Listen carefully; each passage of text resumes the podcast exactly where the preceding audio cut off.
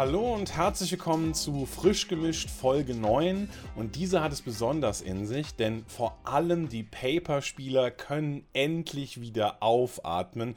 Das ist auch der Grund, warum wir uns jetzt an diesem Freitagmorgen viel zu früh zu unchristlicher Zeit zusammengefunden haben, um gemeinsam diesen Podcast aufzunehmen. Aber es gibt natürlich für euch wieder einen sehr, sehr großen Newsblock und dann kümmern wir uns um das neue Premier Play Organized Play Announcement von Wizards. Wie geht's euch beiden? Konntet ihr gut schlafen nach den News gestern? Ja, auf jeden Fall. Also die News an sich haben mir auch sehr gut gefallen. Also da freue ich mich richtig drauf. Mal wirklich schöne Neuigkeiten. Hatten wir jetzt länger nicht mehr, würde ich sagen. Da sind schon ein paar coole Sachen mit dabei. Ist zwar wirklich noch ein bisschen früh. Ah, Kaffee ist am Start. Das wird schon. Ich hab Bock. Hallo, ihr da draußen. Ich gebe zu, ich habe die beiden Kollegen früh aus dem Bett gejagt, damit wir noch in meinen Arbeitstag starten können im Anschluss. Aber das hält uns nicht auf. Wir gehen alles durch, wir haben alles aufbereitet. Ich habe Bock auf die Folge. Fangen wir direkt mal erstmal an mit kleiner News in eigener Sache.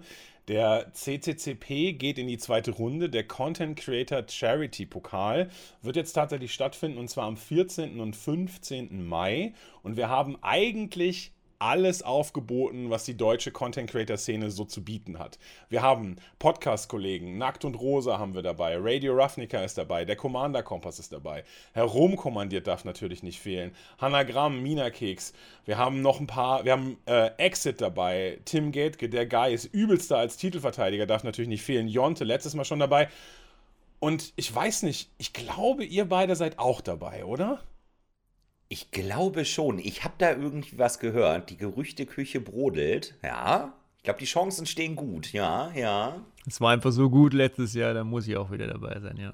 Ja, genau. Im Prinzip, äh, wer es nicht kennt, das Event, es geht im Grundsätzlichen darum, dass wir einfach für den guten Zweck Magic spielen auf eine denkbar komische Art und Weise. Wir wollen jetzt nicht irgendwie besonders High-Level Tier 1 Decks spielen, sondern einfach Spaß-Decks spielen und dabei einfach für den guten Zweck sammeln. Und das Ganze wird natürlich von äh, Ultimate Guard gesponsert und die hauen am Ende auch nochmal ordentlich was auf den Spendenbetrag drauf. Ich glaube, das wird eine ganz, ganz coole Nummer diesmal und wir haben unser Teilnehmerfeld eben auch von 8 auf 16 erweitert und ich glaube, das wird richtig, richtig, richtig cool. Also schaltet auf jeden Fall ein. 14. 15. Mai wird das auf dem Ultimate Guard Twitch-Kanal stattfinden. Die Links findet ihr natürlich wie immer in den Shownotes. Ich sag das jetzt einfach mal. Christian macht das immer, der kriegt das schon hin, denke ich. Genau. Ähm, ja, und äh, wir sind ein bisschen spät dran und das ist auch der Grund, warum wir, wie gesagt, heute aufnehmen. Wir haben natürlich noch News zu den Economies von Magic Arena. Und äh, die haben wir hier im Podcast noch gar nicht besprochen, aber die waren auch irgendwie, sind nicht so positiv von der Community, äh, sagen wir mal, adaptiert worden. Äh, vor ungefähr zwei Wochen gab es einen Stream mit Blake Rasmussen und dem Chief Director von Magic Arena, Chris Kiritz oder so hieß der, glaube ich. Und die haben uns ein bisschen erzählt, was ist eigentlich mit der Magic Arena Economy los. Ihr wisst das in der Zwischenzeit bestimmt alle, da müssen wir nicht mehr großartig drauf eingehen. Kurze Zusammenfassung. Man wird jetzt zum Release von Streets of New Capenna tatsächlich Wildcards kaufen können. Also man muss nicht mehr in Booster investieren. Man kann für den schmalen Preis von 50 Dollar sich ganz entspannt 12 Rare Wildcards und 4 Mythic Wildcards holen. Und wenn man ganz viel Bock hat und sich sozusagen als Completionist bezeichnet, also als jemand, der gerne eine komplette Sammlung hat, für den gibt es tatsächlich auch Mythic Booster für 1300 Gold. Da kann man also ganz entspannt einen Booster aufmachen, hat auf jeden Fall eine Mythic drin. Naja, also ich meine, großartig viel dazu sagen müssen wir nicht. Ich glaube, die Community als Ganzes hat schon ordentlich Backlash dazu gegeben. Aber immerhin wurde in dem gleichen Announcement auch erwähnt, dass wir uns bald unsere favorisierten Basic Land Types aussuchen können. Ich finde also ein ganz, ganz kleiner positiver Glimpse war dann doch noch dabei. Mit Betonung auf kleiner Glimpse. Also das äh, war ja schon eine sehr negativ behaftete News, muss man ehrlich sagen. Ähm, es war ein klares Zeichen, dass man so wie man Arena betreibt, es weiter betreiben will und abschöpfen will. Ähm, da müssen wir durch. Aber es gibt inzwischen genug Content. Der Kai hat Videos auf dem YouTube-Kanal. Der Kai war bei Nackt und Rosa zu Gast im Podcast, hat das dort auch zum Besten gegeben. Die haben das ein bisschen ausdiskutiert. Ein wichtiger Hinweis übrigens noch zum CCCP. Wer von euch Content selbst kreiert, also zum Beispiel Streamer ist oder YouTuber oder ähnliches, es gibt zwei Wildcards. Also bewerbt euch. Bis 6. April habt ihr die Möglichkeit, auch teilzunehmen und im Event dabei zu sein. Aber Economy, puh, lass mal einfach sein. Genau, aber wie gesagt, wenn ihr es ausführlich sehen wollt, die News sind etwas älter, schaut in den Videos vorbei oder hört auf jeden Fall mal bei Nackt und Rosa rein. Ist auch ein super entspannter Podcast, macht richtig Spaß und ich freue mich immer, wenn ich da zu Gast bin. Ähm, Link findet ihr natürlich auch in den Show Notes. Ich sage das jetzt einfach jedes Mal. Christian, hast du ein bisschen was zu tun? Nächste News. Letzte Woche war der Pre-Beat zu Commander Legends Baldur's Gate. Pre-Beat ist immer, naja, so ungefähr einen Monat oder anderthalb vor dem tatsächlichen Produkt. Das ist ein Wizards-Event, den sie jetzt einfach machen, wo sie schon mal ein bisschen was über das Produkt erzählen, denn sie müssen es ihren Händlern sagen, ihren VPN-Stores sagen. Und dann sagen sie, ja, okay, die Spieler hören es dann eh über Schleichwege, dann können wir es auch gleich ordentlich allen sagen. Wir wissen jetzt, Commander Legends Baldur's Gate kommt und hat alle möglichen Produkte dabei. Kleiner Einwurf gleich am Anfang, es wird eine Arena-Variante davon auch geben. Auch mit Limited Play. Da bin ich nämlich schon sehr gespannt drauf, was das jetzt. Das passt wieder überhaupt nicht zusammen. Aber ja, ich gebe ihm mal die Chance, das irgendwie hinzukriegen. Das Ganze lehnt sich an an Commander Legends 2020. Da hatten wir das ja schon mal. Es war ja so ein Limited-Format, wo ihr am Schluss mit euren Decks Commander spielt. Ähm, das hat wohl auch leidlich gut funktioniert. War jetzt nicht das Brüller-Format schlechthin, aber wohl beliebt genug und eine gute Möglichkeit, Dinge zu reprinten. Das wissen wir auch schon. Reprints werden kommen. Zum Beispiel die ähm, Battlebond-Länder werden reprintet, Reflecting Pool, also klassische Commander-Karten. Für die ist so ein Produkt tatsächlich cool. Insofern bin ich da auch nicht ganz unhappy, dass es das gibt. Es wird Draft-Booster geben, Set-Booster, es gibt ein Bundle, es gibt Collector-Booster. Natürlich, Freunde, natürlich gibt es Collector-Booster. Das Ganze geht los am 16. Mai mit mehr Vorschaukarten, mit tatsächlichen Vorschaukarten. Launch-Partys sind dann am 10. Juni. Ähm, es gibt auch wieder Pre-Release-Events am 3. Juni. Das ist also das Early Summer-Produkt für dieses Jahr. Ich bin sehr gespannt drauf und äh, ja, das könnte doch ganz interessant zumindest mal werden, oder? Ich denke auch. Also ich freue mich immer auf Commander Legends. Der erste Durchgang mit Commander Legends hat mir persönlich auch ziemlich gut gefallen. Ich bin halt auch Commander-Fan. Aber so an sich, das Produkt war gut umgesetzt. Auch wie sich das gespielt hat, finde ich schon ganz cool. Also freue ich mich jetzt auf jeden Fall auch drauf. Ich glaube, du hast es nicht erwähnt. Es gibt auch noch vier Pre-Constructed Commander-Decks. Also es gibt wirklich alles. Aber ich glaube, da freue ich mich wirklich drauf. Commander Legends finde ich cool. Zu Baldur's Gate an sich habe ich allerdings persönlich nicht so die Verknüpfung. Da kann ich jetzt gar nicht mal so viel mit anfangen. Aber ich glaube, glaube, das ist alles cooles Fantasy-Setting, das das wird bestimmt ganz cool sein. Ich lasse mich mal überraschen. Mal gucken. Kartenvorschau, das dauert ja auch noch ein bisschen. Wie gesagt, im Sommer, aber ja, mal schauen. Also ich freue mich auf jeden Fall. Könnte cool werden. Das glaube ich auch tatsächlich. Und wo du gerade noch äh, Collector Booster erwähnt hast, Christian, das äh, Special Treatment für Baldur's Gate oder für die, für die Commander Legends Baldur's Gate ist wieder das im AFR-Format. Es gibt also wieder diese ähm, quasi Karten, die so aussehen wie so eine Buchseite aus irgendwelchen Regelseiten von AFR. Und das ist, glaube ich, auch ein ganz cooles Treatment gewesen. Was sie jetzt neu machen, ist, dass nicht nur Kreaturen wie aus diesem Kreaturenbuch, sondern auch Spells tatsächlich dieses Treatment haben werden. Und da gibt es unter anderem auch einen Lightning Bolt Reprint. Also ich meine, das ist ja schon eine relativ nice Karte und ich glaube, also die sieht auch in diesem besonderen Treatment halt relativ cool aus. Ich freue mich auch drauf. Ich bin mal gespannt, ob ich dazu kommen werde, das zu draften. Auf Arena sicherlich. Ein Paper muss man mal schauen, ob das klappen wird. Kleiner Nachschlag noch von mir dazu. Die Collector Number gehen bis 936 oder sowas oder 963. Es gibt also unendlich viele Varianten von Karten. Äh, die Händler können schon mal ächzen. Boah, das ist echt ordentlich. Also, boah, 900 plus Karten, ja, da muss man erstmal so mit dabei sein. Passend direkt das nächste Thema, die nächsten News. Da sind auch wieder ein paar Karten mit dabei, nicht zu wenige würde ich sagen. Alchemy Rebalancing für den 7.4., der 7. April. Habt ihr vielleicht schon reingeschaut? Dieses Mal der Artikel auch ohne Bilder, damit man noch schwerer das Ganze nachvollziehen kann. Ich weiß auch nicht genau, was da passi passiert ist. Ich hatte wirklich Probleme, die Karten mal wieder einfach zu identifizieren. Mit welche Karte wird da jetzt genau verbessert? Was passiert da jetzt nochmal genau? Da wird dann manchen Karten irgendwie Ward 1 hinzugefügt. Man denkt sich so, aha, okay, eine Karte, die ich nicht kenne mit Ward 1 ja, muss ich dann nochmal ganz genau nachschlagen. Also es wird viel wieder rumgeschraubt an den Karten. Es gibt wieder einige Rebalancings. Diesmal liegt der Fokus auf Warriors, also auf Kriegern und Elfen.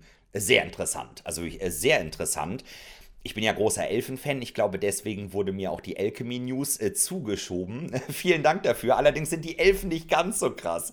Ich bin jetzt hier nicht so up to date im Alchemy-Format mit den Elfen. Also im Historic-Format lassen sich die Elfen ja ganz gut spielen. Ich glaube, im Alchemy nicht ganz so gut, aber ich glaube auch wieder die Karten, die jetzt da verbessert werden, sind schon wieder so ein paar, ein, zwei nette Updates mit dabei. Aber ich glaube, die reißen das einfach wieder nicht. Also wieder haufenweise Karten geupdatet ja, ich, ich bin wie immer nicht so ganz davon überzeugt. Also, ich weiß nicht, ob ich jetzt mein Warrior Equipment Deck demnächst zocken werde, mal Alchemy. Äh, ich, ich glaube leider nein. Also, ich bin ja nicht wirklich Fan von dem Format. Ja, sorry, sorry, was soll ich sagen? Ja, also das erste Mal, als ich den Artikel gelesen habe, oder als du es gerade gesagt hast, habe ich gedacht, das sind die Alchemy Rebalances für den 1. April und sie machen das als Scherz so. Aber, äh, weil, aber ich muss mich tatsächlich jetzt auch in Zukunft ein bisschen zurückhalten. Ich habe mich schon mal ziemlich krass über Alchemy Rebalances ausgelassen und plötzlich ist es das beste Deck auf der Pro, äh, sorry, noch nicht Pro Tour, natürlich Set Championship. Wir kommen gleich zur Pro Tour. Äh, und plötzlich ist es das beste Deck auf der Set Championship und jetzt denke ich mir, keine Ahnung, dann werden am 7.4. die Rebalances gemacht und man sieht auf der Top Alchemy Ladder nur noch Warriors gegen Elfen. Ich glaube es zwar nicht und ich glaube, es ist genauso, wie du gesagt hast, dass die Balances eher so ein Tropfen auf den heißen Stein sind, aber keine Ahnung. Ich sollte zumindest die Option offen lassen, dass ich sage, naja, vielleicht wird's geil, vielleicht macht es die Meta anders. Und Achtung, da steht zwar groß Alchemy Rebalance drüber dem Artikel, aber das sind auch Historic Balances, denn die Karten gehen natürlich ins Historic. Also es kann durchaus sein, dass eine von diesen Karten dann in einem Historic Deck auftaucht. Elfen sind ja ein durchaus spielbares Historic Deck. Insofern, also nicht vergessen, vielleicht streut irgendwas ins Historic rein. Oh, das kann sogar tatsächlich sein. Vielleicht dieser 3-1-11, der Karten zieht. Das könnte zumindest sein, dass man plötzlich schwarz-grün-Elfen spielt anstatt mono-grün, aber naja. Das könnte tatsächlich sein, habe ich ja eben schon gesagt. Elfen im Historic, da hat man halt echt andere Karten. Auch gute Finisher, Mana-Elfen, Lord-Effekte ohne Ende. Ja, vielleicht kommt da noch eine Karte, aber ich meine, es sind halt eigentlich Alchemy-Rebalancings. Also im Bereich Alchemy, ja, ja, ich würde sagen, wir gehen zum nächsten Thema. Das können wir nämlich auch relativ schnell abhaken, meiner Meinung nach. Neues Secret Layer. Die Sternzeichen. Widder Secret Layer ist jetzt draußen oder kommt jetzt raus. Äh, ja, wollte ich nur mal kurz erwähnt haben. Viel mehr habe ich da gar nicht zu, zu sagen. Ja. Ja, aber das ist eine gute Überleitung, denn tatsächlich wurde dieses Widder Secret Layer, das in Form eines Mountains, der so eine Artwork-mäßig wie so ein Widderkopf, also mit so zwei Hörnern hat, tatsächlich vorgestellt im neuen Organized Play Stream, der gestern, also zumindest zum Zeitpunkt der Aufnahme, gestern Abend gelaufen ist. Und das sind natürlich einfach die Big News, auf die ihr sicherlich auch alle gewartet habt. Wie geht es jetzt mit Paper Magic weiter?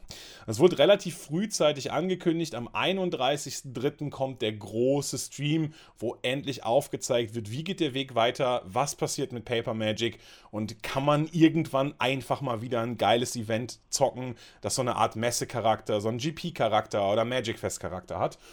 Und man muss sagen, so schlimm auch die letzten News, die Wizards rausgeballert hat, alle waren, kann man doch einigermaßen positiv gestimmt sein mit dem, was gestern passiert ist. Es wurde uns jetzt erstmal grob eine kleine aufsteigende Pyramide angekündigt und das neue Organized Play gliedert sich in vier verschiedene Teile. Und das Witzige ist, dass in diesen vier verschiedenen Teilen schon das Basic Gameplay, sag ich mal, was ihr im Local Game Store nebenan spielen könnt, mit drin ist, aber genauso die World Championship. Das bedeutet also, in diesen vier Segmenten findet sich das komplette Organized Play wieder und es ist ein bisschen entschlankt worden. Natürlich gibt es da ziemlich krasse Intricacies über irgendwelche partiellen Invites zu weiteren Protonen, aber darüber müssen wir jetzt noch gar nicht reden. Da wird es natürlich ein bisschen komplizierter. Grundsätzlich erstmal, ihr könnt in eurem Local Game Store zocken und ihr könnt euch dafür sozusagen für ein etwas geileres und etwas größeres, sag ich mal, GP-mäßiges Event qualifizieren. Ähm, das heißt, auf der untersten Ebene könnt ihr im Local Games Store spielen. Das können, soweit ich weiß, grätscht mir gerne sofort rein, VPN-Stores machen, VPN-Premium-Stores, aber tatsächlich auch tendenziell jeder VPN-Store es ist halt nur die Frage, wie viele Invites für VPN Premium Stores oder VPN Stores verteilt werden. Das ist noch nicht so ganz klar. aber auf jeden Fall kann theoretisch jeder Laden solche Qualifier veranstalten, solange die sich mit dem Regional Koordinator zusammensetzen und das Ganze besprechen. Und darum geht es im Prinzip. Die große Neuerung ist, dass es jetzt Regions gibt. Insgesamt gibt es, glaube ich, elf Regions, die sogenannte Regional Championships durchführen. Auf der untersten Ebene spielt ihr eben auf dem Store-Level und ihr qualifiziert euch für eine Regional Championship. Die wird von einem etwas größeren Veranstalter, ähm, sag ich mal, organisiert. In den USA sind es die Dreamhack, ist es die Dreamhack, in Kanada ist es Face-to-Face. -face. Hier in Europa ist es eine Institution, die sich Legacy nennt. Äh, von der habe ich persönlich noch nichts gehört. Da könnt ihr vielleicht gleich noch ein bisschen was zu sagen. Und ähm, genau, die veranstalten diese Regional Championships, für die man sich qualifizieren muss, die aber schon so ein bisschen so einen Charakter wie so ein Magic Fest haben. Denn da kann man sehr hinfahren, das, wird, das Ganze wird ein ganzes Wochenende gehen und man kann sich dann auch noch am Freitag für das Event qualifizieren. Also es gibt solche Last Chance Qualifier und drumherum sind immer irgendwelche, ich weiß nicht, ob sie es genannt haben, Casual Events, aber auf jeden Fall so, keine Ahnung, da werden immer Drafts gefeuert, kleine Constructed Events. Also man kann einfach so Magic drumherum spielen und muss nicht dieses Main Event spielen. Auf diesem Event, auf diesen Regional Championships, kann man sich, wenn man das Main Event spielt, tatsächlich für etwas qualifizieren, das ihr vielleicht kennt, für eine Pro Tour. Die Pro Tour ist zurück und die Pro Tour hat sozusagen den Charakter, den sie früher hatte, im Sinne von dem Credo Play the Game, See the World. Ja, also ihr könnt erstmal durch die Regional Championships könnt ihr euch für etwas wie eine Proto qualifizieren und da, das werden wahrscheinlich wieder Turniere an wundervollen Orten. Vielleicht wird es Hawaii sein, vielleicht Kuala Lumpur oder so. Und das sind sozusagen die High Stages of Magic, wo man sich jetzt wieder qualifizieren kann für über die Regional Championships. Von den Regional Championships kann man sich aber tatsächlich sogar direkt, wenn man krass spiked, für die World Championship qualifizieren. Für die kann man sich auch über die Proto qualifizieren. Also im Grunde so ein Vier-Segment-System Local Game Store, dann Regional Championships organisiert, die einmal pro Season, da werden wir gleich, oder einmal pro Round, da werden wir gleich nochmal genauer drauf eingehen, dann Proto und dann die World Championship. Was sagt ihr grundsätzlich zu dieser Pyramide? Super, super gut. Also das war wirklich mal ein Update, Neuigkeiten, die mir auch richtig gut gefallen haben. Also jetzt so im Vergleich zu den anderen Neuigkeiten war das wirklich viel, viel, viel besser. Ich freue mich richtig drauf. Pro Tour mit Coverage, so wie früher quasi. Also richtig cool. Bin ich super gespannt, wie sie das alles umsetzen werden. Ich selber habe ja auch noch früher, also als ich selber früher noch Turniere gespielt habe, da war das quasi noch das alte Pro Tour System. Deswegen ist das jetzt quasi wieder wie früher.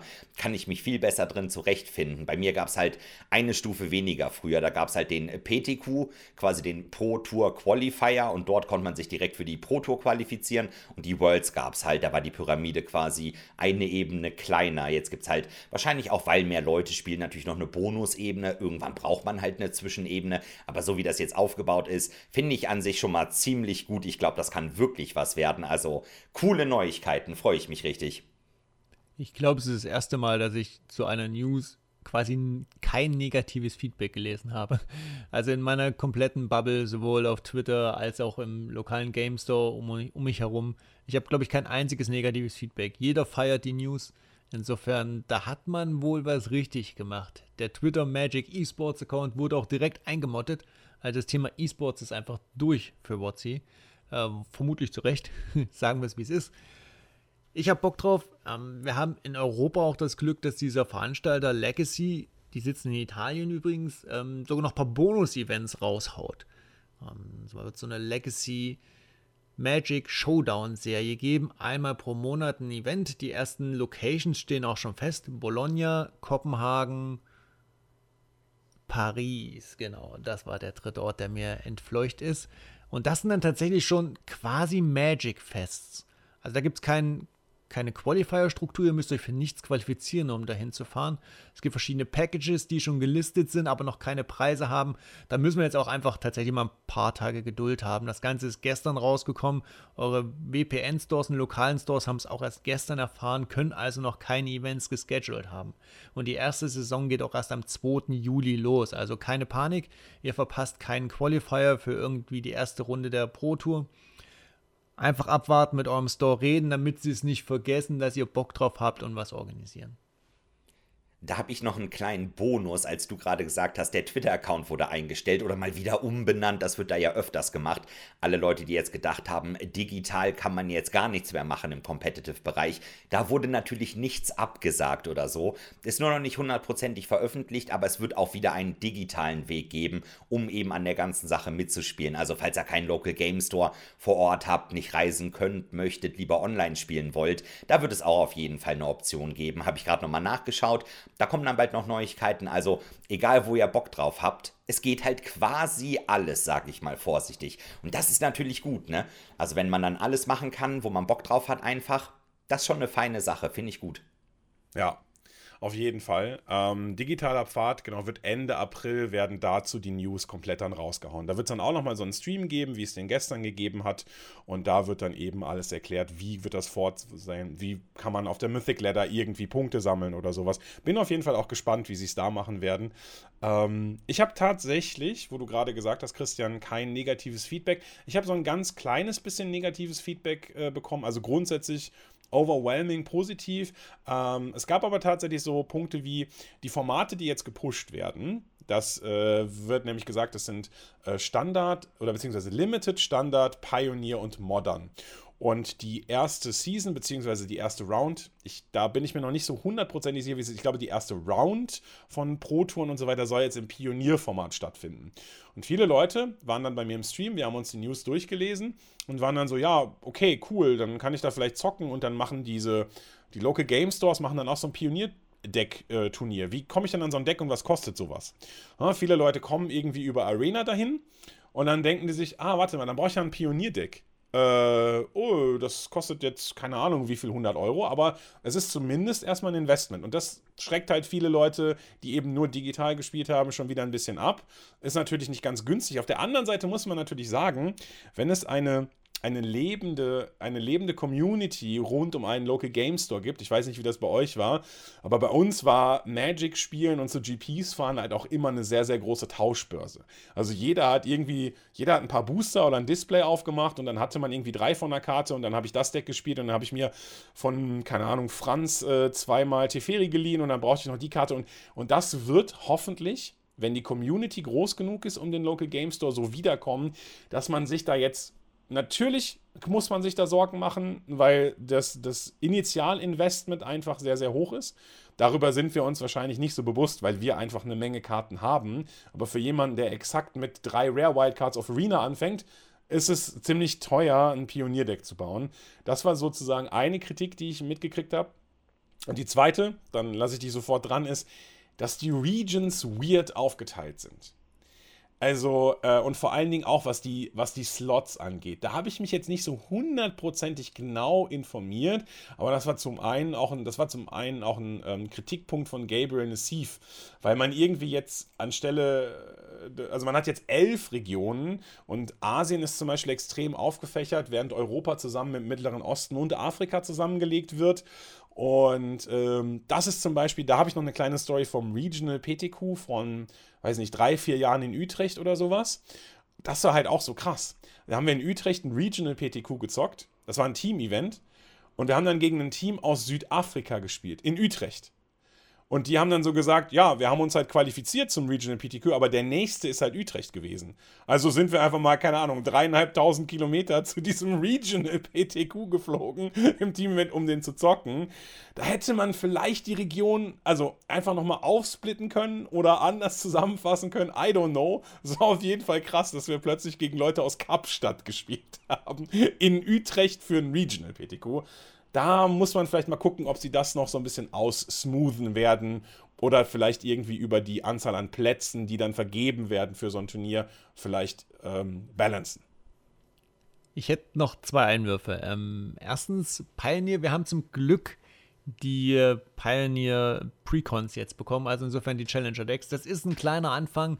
Äh, vielleicht kann man daraus ja was bauen. Zweitens, kleiner Hinweis auf magicblocks.de unser Blog, denn der Sebastian von uns hat gerade just einen Artikel geschrieben über so einen Roadtrip. Ein bisschen, ähm, äh, na, jetzt nicht auf einen exakten GP gemünzt, aber er zeigte einfach mal, wie, ist, wie läuft denn so ein Roadtrip ab, was passiert da, was ist denn der Charme daran. Und ich glaube, jeder, der mal auf einem Roadtrip war für Magic, der kann sich da wiederfinden in Teilen.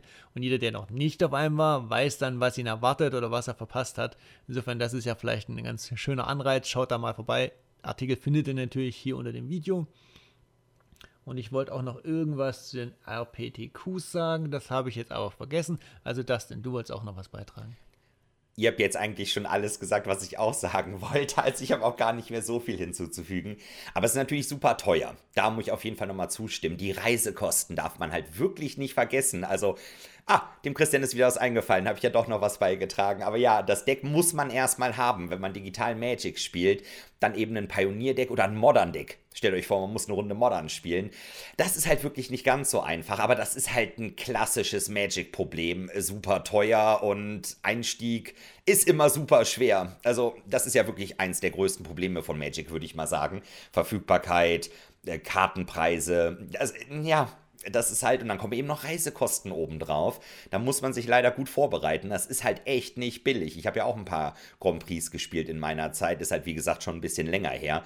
Oh, und da fällt mir doch noch was ein, jetzt wo ich Grand Prix sage. Und zwar, wenn ich mich richtig erinnere, korrigiert mich bitte, falls ich falsch liege, die Magic Fests, also jetzt ist ja Magic Fest gleich Grand Prix damals, die sollen jetzt aber nicht mehr zur Pro Tour führen oder zu den Worlds. Habe ich das irgendwie richtig gelesen? Weil früher konnte man sich ja über einen Grand Prix auch noch für höhere Turniere qualifizieren. Da war der der Grand Prix halt auch wirklich ein bisschen competitive angehaucht. Ich habe jetzt so das Gefühl, ich habe das jetzt so ein bisschen zwischen den Zeilen rausgelesen, nach dem Motto, das Magic Fest soll eher so ein Fest sein. Man kann fett zocken, es wird wahrscheinlich auch ein Turnier geben, aber das soll eher so ein bisschen die Party sein und auf der anderen Schiene läuft dann die Competitive-Bahn, sag ich mal. Fand ich eigentlich auch interessant, also nette Idee. Da schauen wir mal, also da kommt es drauf wirklich an, was jetzt Legacy, unser Veranstalter für Europa, sich da überlegt für diese Magic Showdowns, die sie veranstalten. Ich glaube, sie haben die relative Hoheit über diese Invites, die sie verteilen können. Das heißt, sie organisieren mit den lokalen Stores die Events, können sagen, hier, ihr könnt zwei Slots verspielen pro Round und so weiter und so fort. Was es übrigens nicht mehr geben wird, apropos Reisekosten, das war der Punkt, den ich sagen wollte, es gibt keine Flugtickets mehr. Ähm, also früher, wenn man sich über dieses System zur Pro Tour qualifiziert hat, dann gab es üblicherweise auch einen Reisegutschein dazu um die äh, Flugkosten und sowas ein bisschen abzufedern. Das wird es nicht mehr geben. Dafür gibt es Preisgelder, ähm, wurde gesagt. Insofern, man hat es ein bisschen umverteilt, schiebt es ein bisschen auf die Spieler ab. Ich verstehe es. Ich glaube, das war ein relativ großer Kostenblock, diese ganzen Reisegutscheine zu verteilen. Wenn das alles über andere Kanäle wieder an die Spieler geht, okay. Die Preisgelder für die Events, die bisher bekannt gegeben sind, sind auch nicht so niedrig. Insofern, da kann man sich, glaube ich, nicht beschweren. Worlds wieder eine Million haben. Ich glaube, die Pro-Touren jeweils 500.000. Preispool, das ist okay. Das hätte man auch weniger haben können und äh, hätte vermutlich keiner sich beschwert. Insofern mal gut von Wotzi. Und alles andere müssen wir jetzt einfach, glaube ich, auch noch ein paar Tage abwarten, äh, was so die Veranstalter an Details raushauen.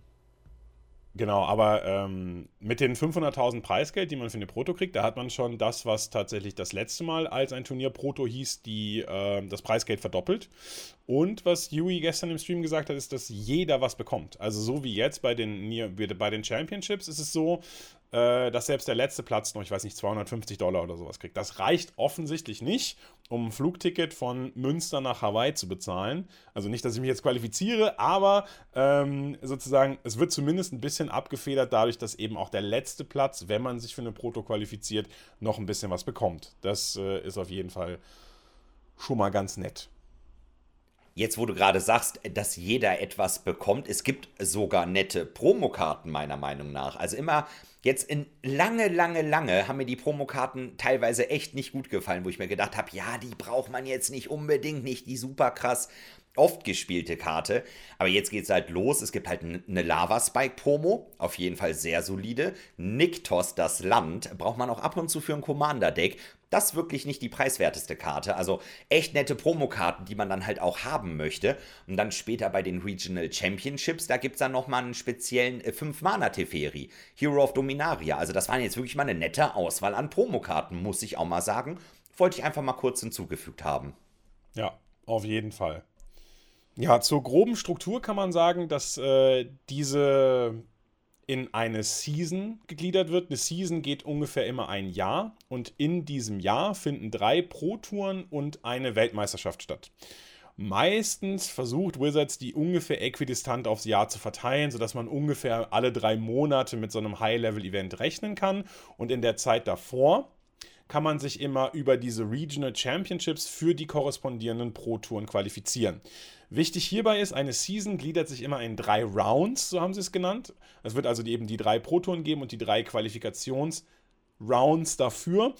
Wenn man einen Regional Championship, wenn man eine Regional Championship mitspielt, dann darf man in dieser Season eben nur diese eine spielen. Selbst wenn man sich über irgendwelche komischen Arten und Weisen für mehrere qualifiziert hat, man kann nur eine Regional Championship pro Round mitspielen. Das ist auch vielleicht noch ganz wichtig, dass man, dass man das dazu sagt.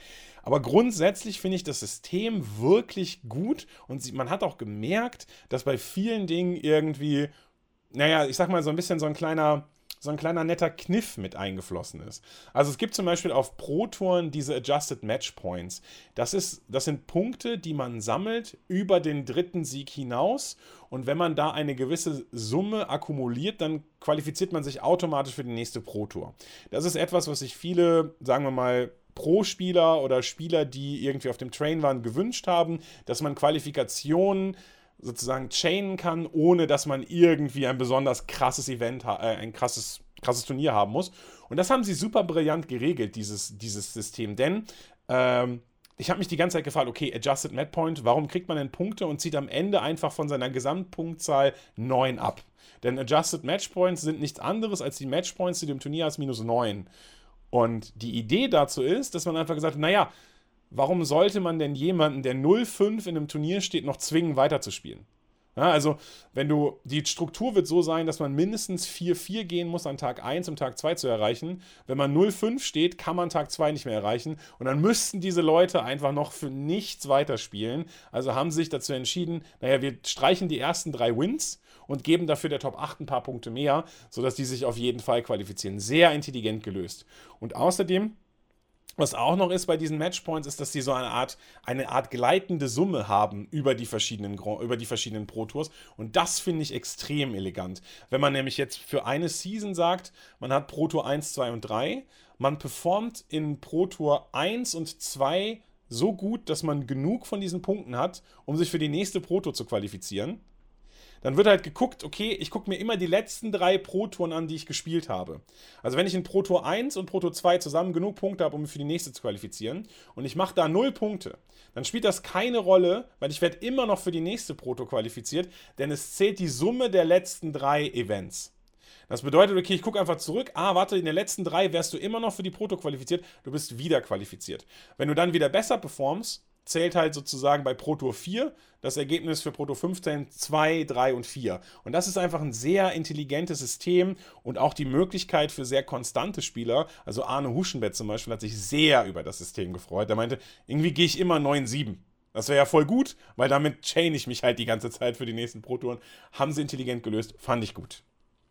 Was ich dazu noch sagen möchte zu dem Thema, da kommen schöne äh, Kniffe rein. Erstens, die Proto wird wieder Limited und ein Constructed-Format sein. Wir werden also drei Runden Draft haben und dann Constructed-Runden.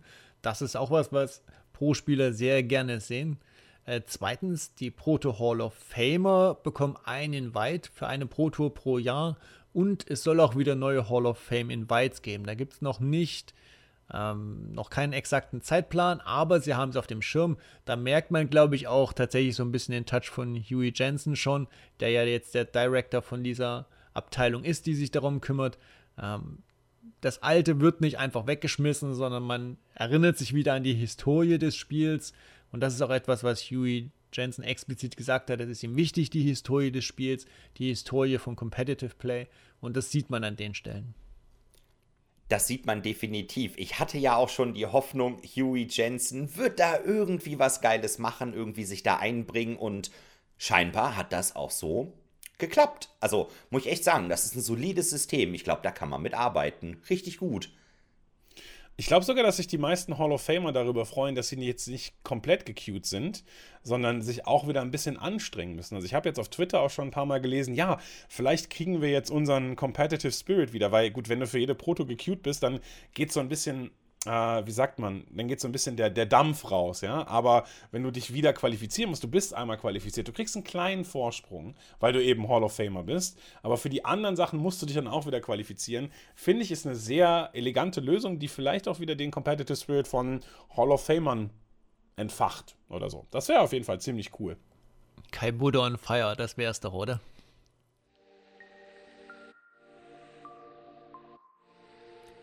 Und wo wir gerade über Kai Buddha on Fire reden, der war früher auf Pro Tours ganz schön on fire. Da gab es lange den Spruch, äh, Kai wins on Sunday oder doesn't lose on Sunday, ähm, weil er einfach die Sonntags Top 8 jedes Mal weggepanzert hat. Kleiner Rückblick vielleicht in die Geschichte. Wir haben jetzt viel über das Aktuelle gesprochen, was kommen wird und haben auch mehrfach gesagt, es ist ja wie früher. Was heißt eigentlich früher? Die Pro Tours sind echt alte Erfindungen. Seit 1996 gibt es schon die Pro Tour. Die erste Pro Tour war im Februar 96 und das war die, wo man einfach anrufen konnte, um sich zu qualifizieren. Das heißt, man hat bei WhatsApp angerufen und gesagt, jo, ich würde gerne die Pro Tour mitspielen und dann sagen die, jo, du bist auf der Liste. Wie geil ist das eigentlich, oder?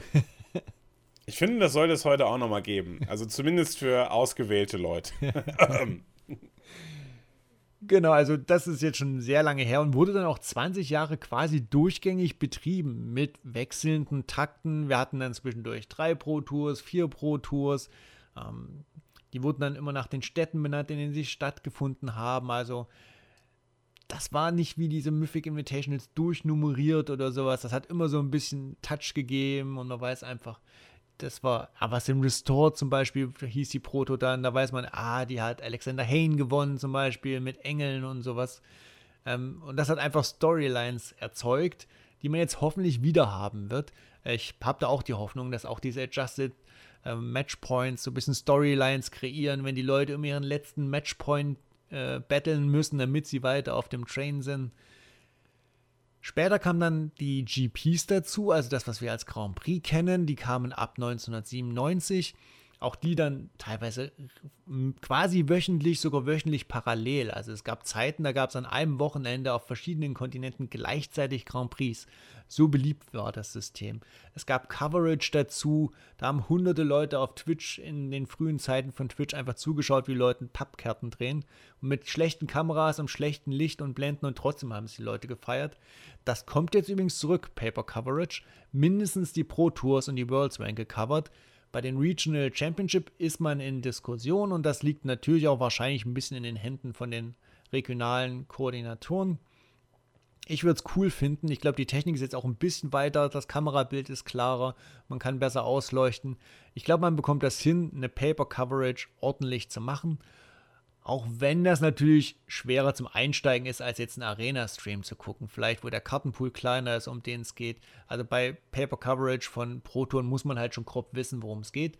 Trotzdem gibt es einfach auch viele Spieler, die das können und mögen. Und deswegen feiere ich auch, dass die Coverage zurückkommt. Ihr doch auch, oder? Auf jeden Fall. Also Coverage ist halt immer super, super cool. Ich habe auch das Gefühl, damals, also in Anführungsstrichen, damals, das alte System, da haben auch viel mehr Leute zugeschaut tatsächlich. Also ich erinnere mich noch an Streams mit 40, 50.000 Leuten gleichzeitig. Also das kann richtig, richtig fett werden. Ich glaube, das ist halt super beliebt, wenn nicht die beliebteste Form sogar, das zu schauen. Ist natürlich deutlich komplexer, hast jetzt gerade gesagt, man muss irgendwie wissen, was da abgeht. Muss man aber irgendwie immer bei Magic, ist halt nicht so das einfachste Spiel zum Zuschauen einfach. Da kann man nicht einfach mal so als außenstehende Person mal einfach mal reinschauen, so nach dem Motto, ach, die haben gerade Weltmeisterschaft, ja, guck ich mal, ja, okay, verstehe ich nichts, aber äh, ja gut, aber davon abgesehen, ich glaube, es ist wirklich unfassbar beliebt. Ich finde es halt auch persönlich super geil. Das kann richtig abgehen. Das hat auf jeden Fall Potenzial. Also für die Leute, für die das zu komplex sein sollte im Originalstream, die können natürlich immer gerne bei twitch.tv slash Solaris im deutschen Co-Stream reingucken. Ich erkläre dann gerne die Karten, die da sind. Also das ist gar kein Problem. Ähm, nee, also ich finde es auch mega gut und ich glaube, also ich finde schon so wie die, wie die Endzüge der Paper-Coverage waren, bevor das eingestampft wurde, war das eigentlich schon sehr, sehr gut. Weil man hatte halt immer, man hat diese, man hat die Feature-Match-Area gehabt und man hat um die Feature-Match-Area herum immer so diese Leute gehabt, die auf Tablets die Karten angeklickt haben, die die Spieler in der Hand haben. Die Spieler mussten schon auf eine sehr spezielle Art und Weise Karten ziehen und in die Hand nehmen und dann hat man einfach das Board gesehen und man hat links und rechts Grafiken eingeblendet gehabt, wo die Karten dann digitalisiert dargestellt wurden wenn man das wieder hinkriegt, beziehungsweise vielleicht sogar so ein Overlay à la Untapped oder sowas da einbaut oder so, dass man die Karten dann einfach schon im Stream auch direkt anklicken kann und sieht, ich glaube, dann ist Paper Magic vielleicht sogar noch nicht mal schlechter zu gucken als Arena über Discord. Also, wenn ich ganz ehrlich bin, also äh, wenn ich mir einen Arena-Stream über Discord angucke, der ab und zu abbricht oder wo ab und zu Leute, wo Kameras einfrieren oder was auch immer passiert oder es irgendwie ruckelt, dann kann ich mir doch besser eine gute professionelle Technik angucken, wo dann Paper Magic gestreamt wird. Dementsprechend ähm, auf die Coverage freue ich mich auf jeden Fall auch sehr. Und ähm, ja, wenn das wieder so wird, wie du gesagt hast, dass man wieder sich so Geschichten erzählt, Proto Berlin, Proto Everson Restored, da hat man so ein bisschen mit rumgespielt, ne? Mal waren es die Städte, mal waren es die Editionen und so, das, da freue ich mich auch richtig, richtig, richtig drauf, habe ich richtig Bock drauf. Das wird geil. Das wird geil. Ich glaube, man bekommt dann auch wieder die, die großen Namen zu Gesicht. Man hat dann wieder in dem Jahr die Leute, die für Worlds qualifiziert sind, die ihre x-te Pro-Tour holen. Mal so als kleiner Überblick, wir haben mehrere Leute, die multiple Pro-Tours schon gewonnen haben. Ne? Da gibt es so einen gewissen Kai Budde, der sieben von den Dingern gewonnen hat. Ähm, Paulo Vitor Domataros hat ja zum Beispiel 17 Top 8 gemeinsam mit John Finkel. Also die Proto hat einfach eine sehr lange Historie und wenn ich da die Top 10 Namen vorlese, da kennt ihr quasi jeden, wenn ihr euch ein bisschen mit Competitive Magic beschäftigt. John Finkel, Louis Scott Vargas, Marshall Cavallo, Seth Manfield, Josh Atherlayton, Shota Yosaoka. Willie Jensen steht natürlich auch drauf, den wir ja schon erwähnt haben. Ben Stark. Also das sind wirklich Namen, die man immer wieder hört. Und ich bin auch froh, wenn wir von denen wieder hören, die dann vielleicht auch wieder mehr Content generieren. Auch das wäre was. Das ist ja in letzter Zeit ein bisschen eingestampft worden, die Artikelsysteme. Auch das ist was, was jetzt vielleicht einfach Video kommt. Dann wären die lokalen Serien, also zum Beispiel die Energy Series in den USA, Star City in den USA, auch die sind natürlich jetzt wieder äh, im Boot und haben natürlich wieder ein Interesse daran, mehr Content zu generieren, vielleicht ihre eigenen Pro-Events zu veranstalten und zu übertragen. Aber da kommt ja eins zum anderen. Das heißt, ich hoffe, da kommt jetzt so ein Stein ins Laufen und wir haben wieder das richtig coole System wie früher. Ähm, und da haben wir, glaube ich, alle was davon. WotC verkauft mehr Karten, weil einfach die Leute das abfeiern. Man kann dann wieder irgendwelche Challenger-Decks rausbringen, weil jetzt ist ja Modern Season für die nächste Round. Hier schaut mal, wir haben Modern Challenger-Decks rausgebracht. Da gibt es ja eine Menge Dinge, die man einfach richtig machen kann. Was auch cool wäre, wenn die Hall of Fame weiter gefüllt wird. Das ist ja was, was wir vorhin schon angedeutet haben. Und ich würde mich auch freuen, wenn es so einen Player of the Year geben würde. Das war früher der erfolgreichste Spieler des Jahres. Das heißt, da wurden diese Pro-Points, die es ja früher gab, einfach aufsummiert und es wurde geschaut, wer hat denn die meisten äh, Pro-Points äh, Pro in einem Jahr geholt. Und der war der Player of the Year. Auch das eine sehr namenhafte Liste, die da ähm, wenn man da mal durchfliegt, also auch da natürlich so ein äh, Kai Budde mehrmals drauf, aber Luis Salvato, äh, Paulo Vita Rosa hat es gewonnen, Yuya Watanabe hat es gewonnen, Brad Nelson hat es gewonnen, Gabriel Nassif hat es gewonnen. Also sowas hätte ich gerne wieder zurück, ja. Ja, das sind so Idole, ne? Das sind so irgendwie, man, man, man, man hat dann so irgendwie, keine Ahnung, so krasse Idole, denen man nacheifert. Oder man sieht die dann irgendwie vielleicht auch mal auf Magic-Festen, GPs, wie auch immer, Regional Championships. Man kann mal mit denen quatschen und so weiter. Ja, da freue ich, das finde ich auch mega, mega nice. Würde ich mich auch sehr drüber freuen wenn das alles wieder zurückkehren würde. Aber vielleicht sind wir auch einfach ein bisschen zu nostalgisch und zu alt. Vielleicht ist das jetzt auch nicht mehr so richtig der Style. Ich weiß es nicht. Vielleicht wird das, vielleicht wird das nicht mehr passieren. Vielleicht gibt es diese Narrative nicht mehr und man erzeugt das irgendwie anders. Und die großen Idole werden vielleicht Streamer oder Content Creator, die einfach konstant präsent sind oder so. Das wird sich alles zeigen. Ich kann nur, kann nur sagen, dass das jetzt auf jeden Fall schon mal ein sehr, sehr guter Schritt war in die richtige Richtung. Glaube ich, für alle, die Paper Magic mögen und zumindest mal so den, den Drive haben, auch mal so competitive auf dem Turnier für, für ein paar Stakes zu spielen. Also, ja. Sogar Crokies hat ja schon gepostet, wer ihm erklärt, wie man ein Magic Deck mischt. Als reiner Arena-Streamer, äh, selbst der hat ein Interesse dran, mal Papierkarten in die Hand zu nehmen. Also ich glaube, Äh, das wird ganz cool. Wir müssen uns vielleicht hier und da auf ein paar Veränderungen zu früh einstellen. Das ist aber auch okay. Die Zeit bleibt ja nicht stehen. Magic ist ein viel größeres Spiel. Magic wird nächstes Jahr 30 Jahre und wächst immer noch. Ähm, allein das zeigt ja, da wird nicht alles falsch gemacht, würde ich sagen. Also warum nicht auch mal was Altes nehmen, ein bisschen verbessern, mal was Neues probieren. Da dürfen wir uns, glaube ich, nicht zu sehr sträuben. Äh, solange die grobe Richtung passt, muss man auch mal akzeptieren, dass was experimentiert wird. Sehe ich zumindest so.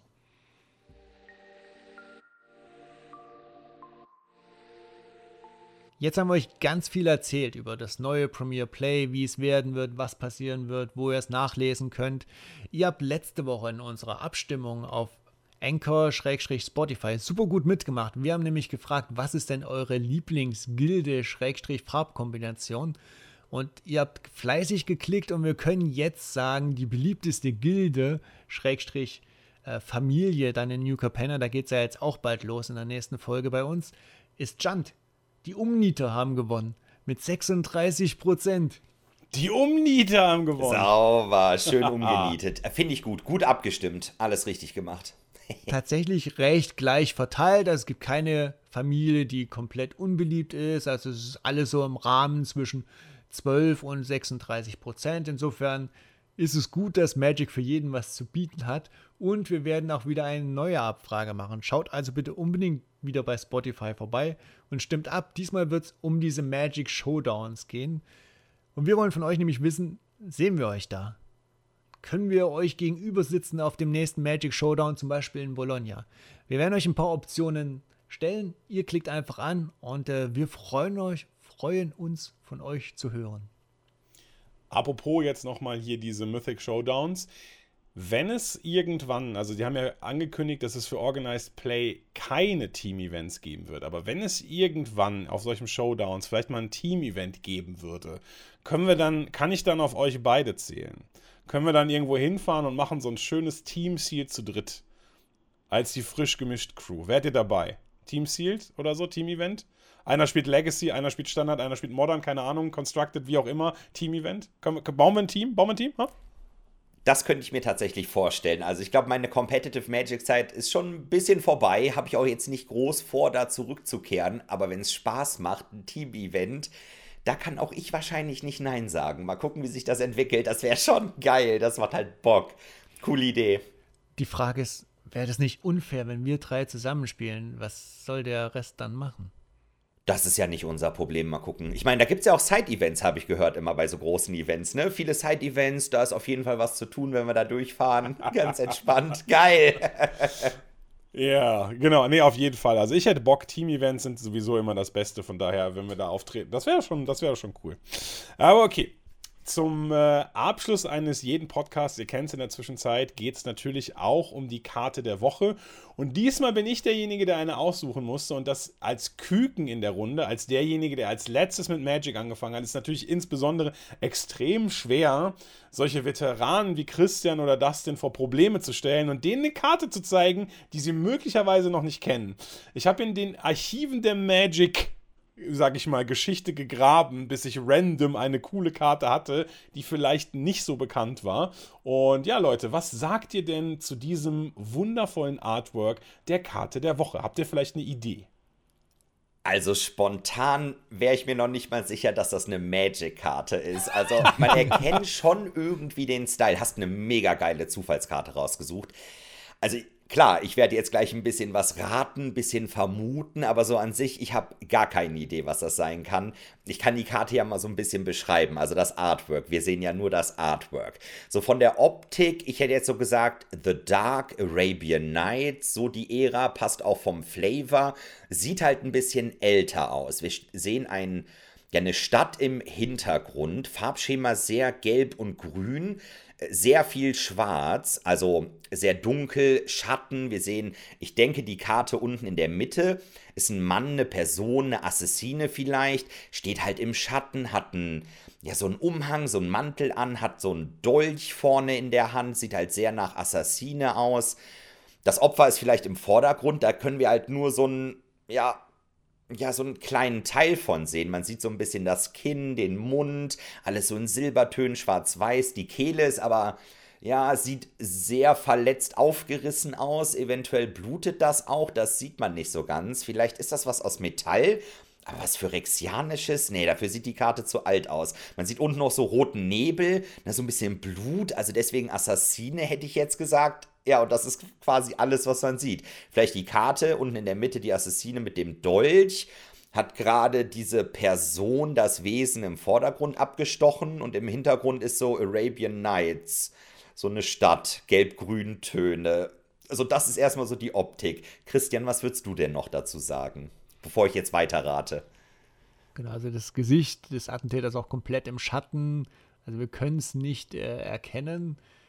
Arabian Nights, zumindest mal das, die Epoche, passt da ganz gut. Wir haben so hinten ein paar äh, arabisch angehauchte Türme, die wir erkennen. Das deutet ein bisschen darauf hin. Ähm, es wird mich wundern, wenn es keine schwarze Karte ist. Da bin ich mir relativ sicher. Ähm, damals ja recht klare Artworks, also auch die Linien noch deutlich klarer. Ähm, man kann es vielleicht mit einem Comic-Artwork so ein bisschen vergleichen, ohne dass es jetzt äh, comichaft ist. Also nicht wie heute, wo wir sehr präzise Farbverläufe haben und sowas. Das ist hier nicht so ganz gegeben. Es wirkt eher flächig, comicartig. Aber das ist ein Stil, der früher häufig benutzt wurde. Ähm, es ist auch eine Signature von Artist drauf, die ich allerdings nicht erkenne. Insofern kann ich daran leider immer nichts ableiten. Ähm, ich schwanke jetzt gerade, ist es eine Kreatur oder ist es ein Spruch, der, da, äh, der das macht? Und ich vermute fast, wenn eine Person im Artwork ist, ist es tatsächlich auch eine Kreatur. Ähm, eine schwarze Kreatur, die irgendwas tötet. Also einen Töteneffekt hat Death Touch vielleicht. Aber puh. Wollt ihr einen kleinen Tipp haben vielleicht? Nein. Oder nein, gar keinen Tipp? Nein, noch nicht. Okay, dann geht dann na, okay, noch, noch nicht. Also ich glaube auch eine Kreatur, Christian, da bin ich komplett dabei. Schwarze Kreatur, die was kaputt macht, tötet, ja. Todesberührung gab es noch nicht zu der Zeit als Keyword, meine ich. Das kann natürlich draufstehen, immer wenn diese Kreatur Kampfschaden macht, zerstört die andere Kreatur am Ende des Blockes. So halber Kilometer Text könnte auch draufstehen. Ja, wenn es so eine Assassin ist, damals, ne, so gibt es viele Zerstöreffekte, ne, so tapp-zerstörende, getappte Kreatur. Das wird es auf jeden Fall nicht sein, denke ich mal. Manchmal haben die aber auch so, ja, Farbeinschränkungen, so selber so Schutz vor Weiß oder tapp-zerstörende weiße Kreatur. Vielleicht Erstschlag? Erstschlag hatten solche Karten früher relativ oft. Aber das ist jetzt wirklich alles nur geraten. Ich sag so, nö, keine Tipps, keine Tipps, aber ja, ich wollte noch ein bisschen raten. Ähm, ich glaube, jetzt wäre ich aber bereit für einen Tipp. Das sind so meine Ideen, die wollte ich nur mal vorher äußern. Also die Karte ist exakt einmal geprintet worden und zwar in Mirage. Okay. Und der Illustrator ist Stuart Beale, das sagt euch wahrscheinlich nicht so viel, aber die Karte selber ist keine Kreatur. Und sie ist auch nicht schwarz. Wow. Oh, das ist super interessant. Eine nicht schwarze, nicht Kreaturenkarte. Ja, sind wir sehr nah dran. Äh, ja. Was ist das dann bitte? Also, dann wird es irgendwie eine Hexerei oder ein Spontanzauber sein. Wahrscheinlich, würde ich jetzt mal sagen. Aber dann hätte ich auch als erstes gesagt, ja klar, ist eine schwarze Karte, zerstörende Kreatur oder so. Aber das ist es ja auch nicht. Oh nein. Ja. Ist das eine rote Karte? Christian, ist das eine rote Karte? Puh, das kann ich mir ehrlich gesagt schwer vorstellen. Also ich glaube, wir müssen ja auch immer dran denken, früher hatten wir auch diese farbigen Rahmen und äh, das hätte auch in diesen roten farbigen Rahmen passt das Artwork doch irgendwie gar nicht rein, oder? Gefühlt. Also, hm. Nee, das stimmt. Nee, das passt irgendwie nicht. Aber es sieht nicht aus wie eine grüne Karte. Es sieht nicht aus wie eine weiße Karte.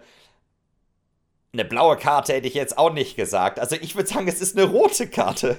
Also wenn es keine schwarze. Oder multicolored halt natürlich.